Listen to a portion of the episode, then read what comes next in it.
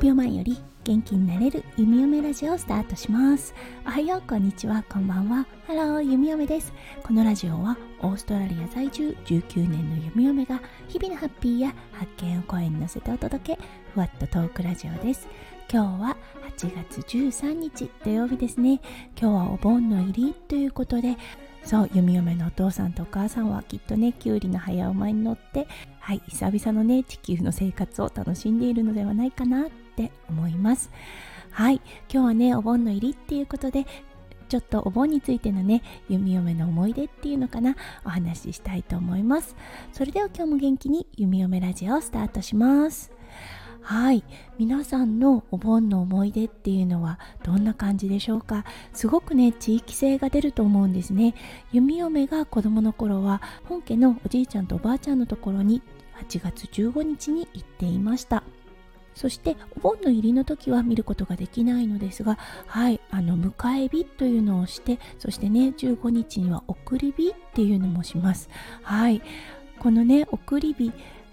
子供の頃はねよく分かってなかったんですけれども今になって弟がねそれを引き継いでしてくれているのを見るとねあーそっか帰ってきたんだ。あーそっか帰っちゃうんだなっていうような感覚に陥ります。はい子供の頃はねこの送り火イコール花火だったんですよね。そう送り火をした後いとこ全員でね花火大会をした思い出があります。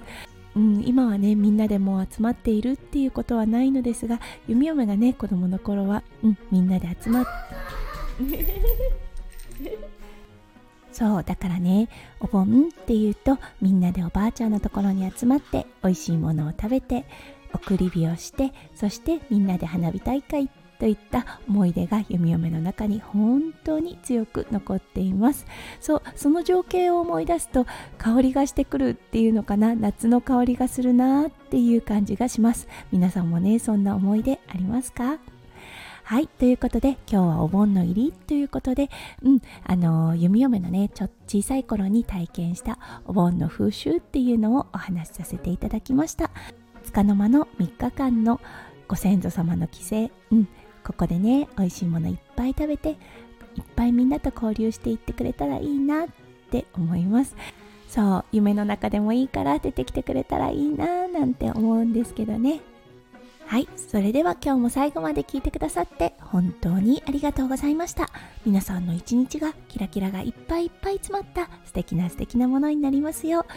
弓嫁心からお祈りいたしております。それではまた明日の配信でお会いしましょう。数秒前より元気になれる弓嫁ラジオ、弓嫁でした。じゃあね、バイバイ。ともきありがとう。